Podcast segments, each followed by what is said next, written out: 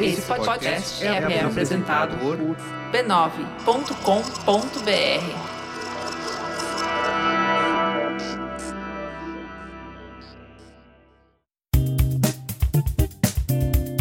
Olá, eu sou Fê Guedes, criadora de conteúdo, produtora e apresentadora do podcast Beleza para Quem? O podcast mais lindinho dessa internet.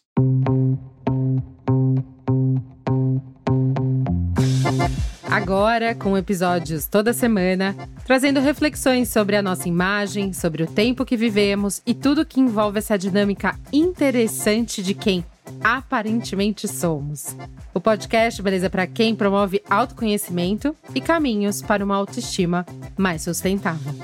Para trazer conversas autênticas e transformadoras sobre a nossa imagem, sobre a beleza, sobre autoconhecimento, autocuidado e como tudo isso reflete a nossa presença no mundo, o podcast Beleza para quem compartilha entrevistas, conversas e momentos de reflexão toda semana nos maiores players do mercado. Ah, e já aproveito para te pedir uma coisa. Avalie nossos episódios em suas plataformas de áudio. É super importante que você deixe sua avaliação para que possamos estar aqui e mais e mais pessoas possam nos ouvir. Também quero avisar que todos os episódios têm parte compartilhada em vídeo em nossas redes sociais. Então você consegue não só ouvir, mas também ver alguns trechos das entrevistas no Instagram e no TikTok.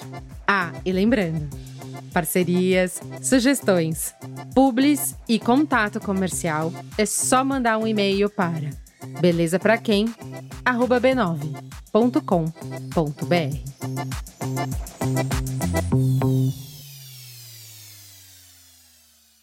Começo esse episódio achando que vou fazer algo simples: falar de biquíni e a chegada do verão.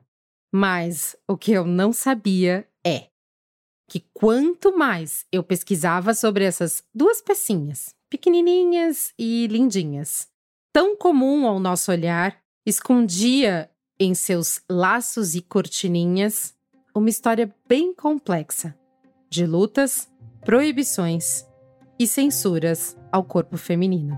Essa história vai da escolha de uma stripper feita por um homem para o uso do primeiro biquíni em lugar público até um decreto, número 5182, assinado então pelo presidente Jânio Quadros, proibindo o uso de trajes de banho por mulheres. Então vamos lá, eu vou contar essa história para vocês, que é bem interessante. O ano era 1946. A guerra havia acabado, a Unesco e a Unicef passaram a existir, o primeiro festival de cinema de Cannes aconteceu e a deusa Cher tinha nascido. Foi nesse ano que o biquíni moderno fez sua entrada oficial no mundo. É claro que ele não foi o primeiro exemplo de roupa de banho, nem mesmo em duas peças. Na Grécia e Roma antiga, as mulheres usavam tops e partes de baixo feitas de lenço para participarem de esportes. Na antiguidade, os banhos comunais faziam parte integral do cotidiano da sociedade grega. Embora os frequentadores se despissem das roupas, trajes semelhantes aos biquínis modernos foram registrados em torno de 350 anos antes de Cristo.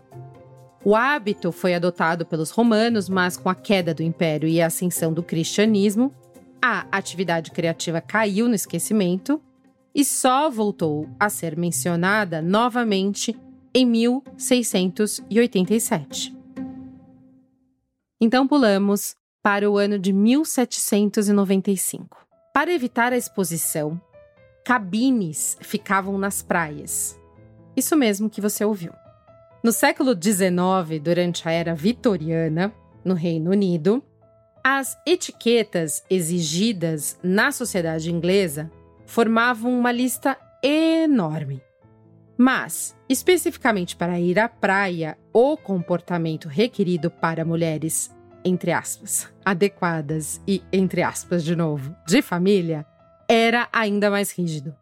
Nos dias de praia, vai vendo, as moças que queriam tomar um banho de mar deveriam usar uma invenção, obviamente masculina, que tinha como objetivo conter os olhares de outras pessoas, principalmente homens.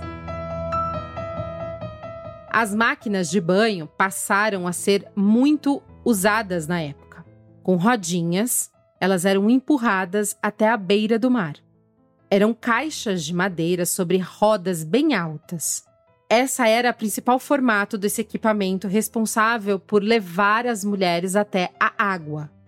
As máquinas tinham portas na frente e atrás, permitindo que as mulheres entrassem e saíssem da cabine. Ela também era carregada por uma pessoa, um homem, ou por um cavalo. Todo esse procedimento era para simplesmente manter o decoro. Enquanto os homens vitorianos podiam andar livremente pelas praias, areia, mar, elas eram obrigadas a entrar na cabine para trocar de roupa. Elas iam até com roupa até a praia, iam até essa cabine. Aí sim trocavam a roupa e só podiam sair por muito pouco tempo dessa cabine e tinham que ficar bem próximo a elas, para depois voltar para o caixote de madeira e seguir a caminho da sua residência. Mas essa determinação terminou oficialmente em 1901 e o uso da máquina de banho parou a ser tão frequente pelas moças. As cabines passariam a servir apenas como uma espécie de vestiário e dessa vez tanto para homens quanto para mulheres trocarem de roupa nas praias britânicas.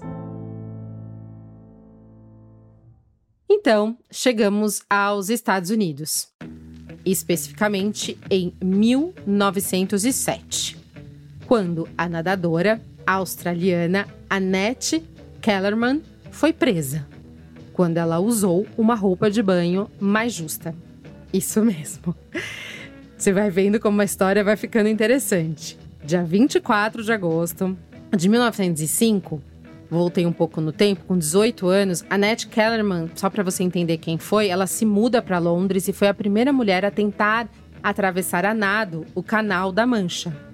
Kellerman ficou famosa por defender os direitos de, das mulheres usarem maiô de uma peça só, o que não era aceito na época de jeito nenhum.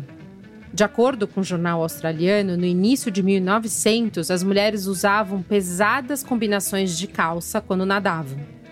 Então, em 1907, Kellerman foi presa em Rivera Beach, Massachusetts, por atentado ao pudor, por usar um dos seus maiôs de uma única peça. Bom, a popularidade de seus maiôs resultou em uma criação da própria marca. E aí a gente ama as mulheres visionárias, né? É, com uma linha de roupa de banho para mulheres. Os maiôs Annette Kellermans como eram conhecidos, foram os primeiros passos para as roupas de banho feminina. Alguns anos mais tarde, em 1913, o estilista Carl Jensen introduziu um duas peças, composto por shorts e um top justo, que também não foi bem recebido. Daí, vamos direto da década de 10 para a década de 40. Os anos de 1940 marcaram grandes conquistas nas nossas vidas. Na esfera política, o feminismo ganhou muita força após a primeira onda feminista, onde as mulheres foram às ruas e exigiram direito de votar. Enquanto isso, na moda era lançado o primeiro biquíni. Ele foi altamente reprimido pela sociedade por mostrar partes do corpo feminino vistas como íntimas. E aí vem um detalhe interessante que eu descobri.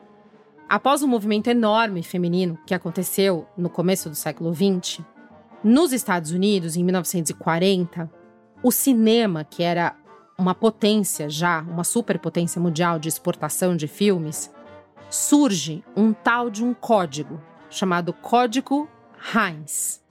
Ele é um documento que listava o que é bom costume, o que as pessoas e as famílias deveriam ou não deveriam assistir nas telas.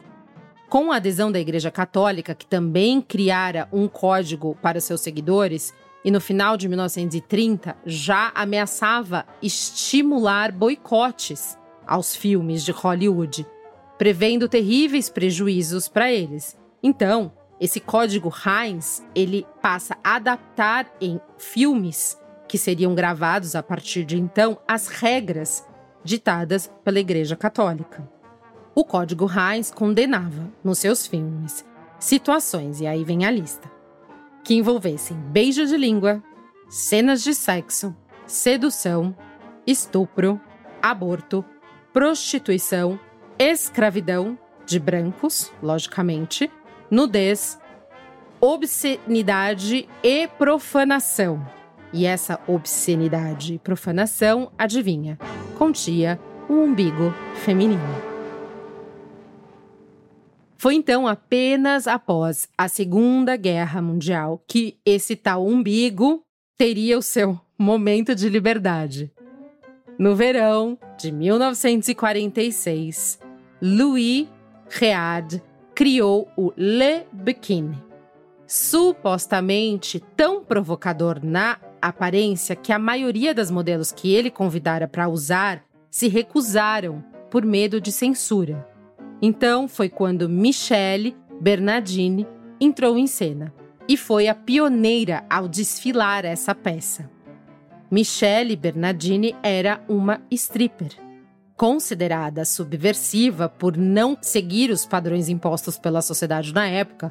Desfilou usando o biquíni no dia 5 de julho de 1946 em uma piscina pública em Paris. A partir daí, na década de 50, Brigitte Bardot, em E Deus Criou a Mulher, foi a responsável em trazer o biquíni para as grandes telas de Hollywood, obviamente que causando uma grande comoção.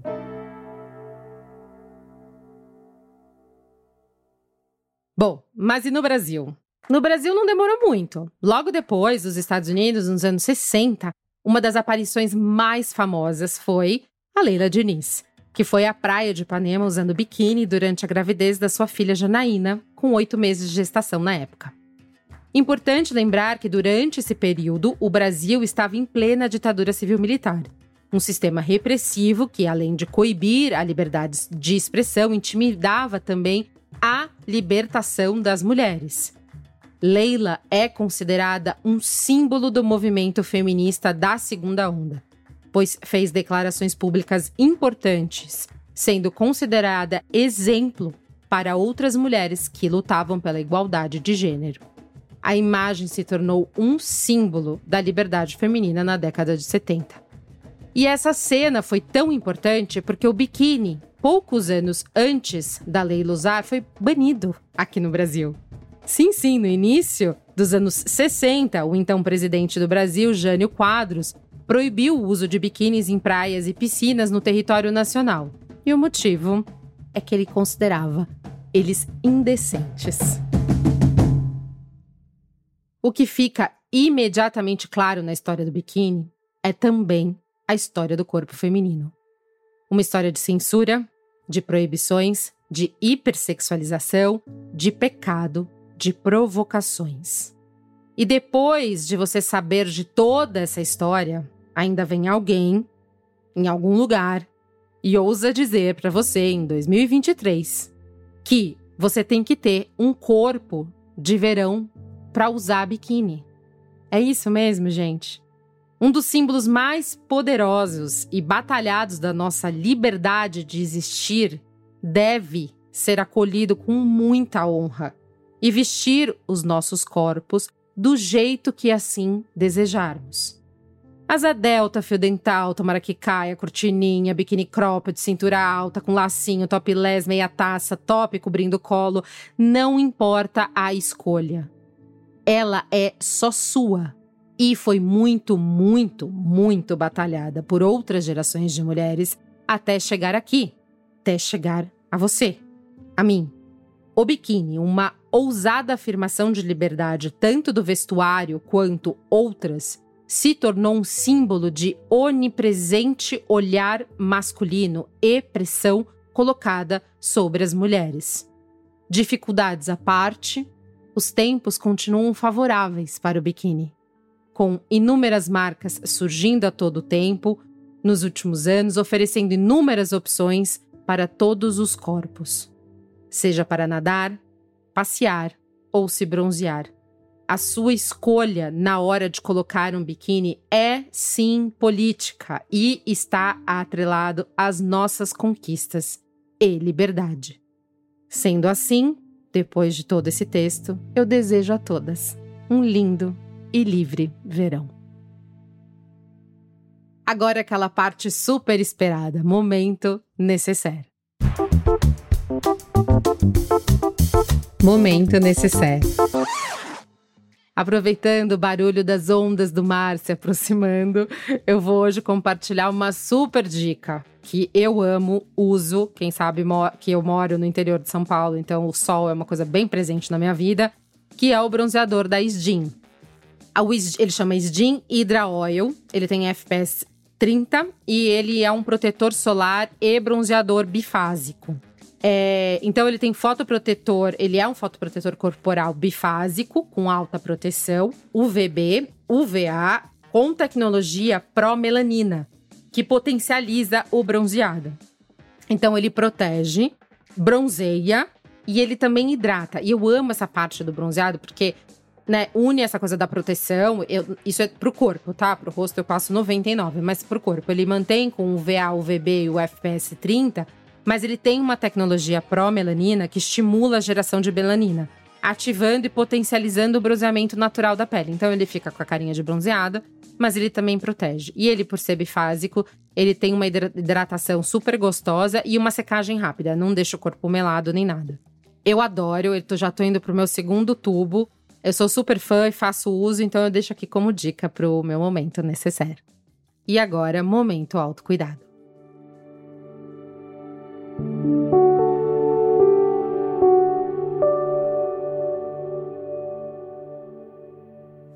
Hoje é, fiquei refletindo bastante sobre esse momento autocuidado e aí eu quis trazer algo simples, mas complexo ao mesmo tempo, que é a atenção à nossa alimentação. Sem neuras, nem dietas, nem contando calorias, nem pensando no que vai comer de manhã, de noite e no final do dia para ter um, no, no final do, de um dia um tanto X de calorias.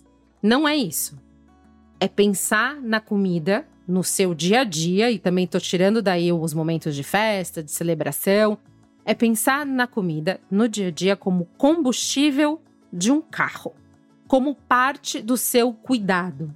Tanto com os dentes, com a pele, com o cabelo, com o pensamento, com sentimentos, a comida fica nesse mesmo lugar. A qualidade e a composição vai te fazer bem, se ela for legal, da mesma forma que ela vai te fazer muito mal se ela não for pensada para você. Então, é, a minha dica aqui segue assim: se você tem dificuldades, existem vários canais, desde é, perfis de pessoas que fazem combinações e pratos e mostram como fazer é, pratos mais leves, até mais acessíveis, marmitas é, até nutricionistas que falam realmente sobre a composição é, nutricional de cada prato. E aí seria melhor ainda, vá até uma nutricionista, marque um horário e entenda melhor como se nutrir com qualidade. Eu acho que é esse a minha, minha dica hoje de autocuidado.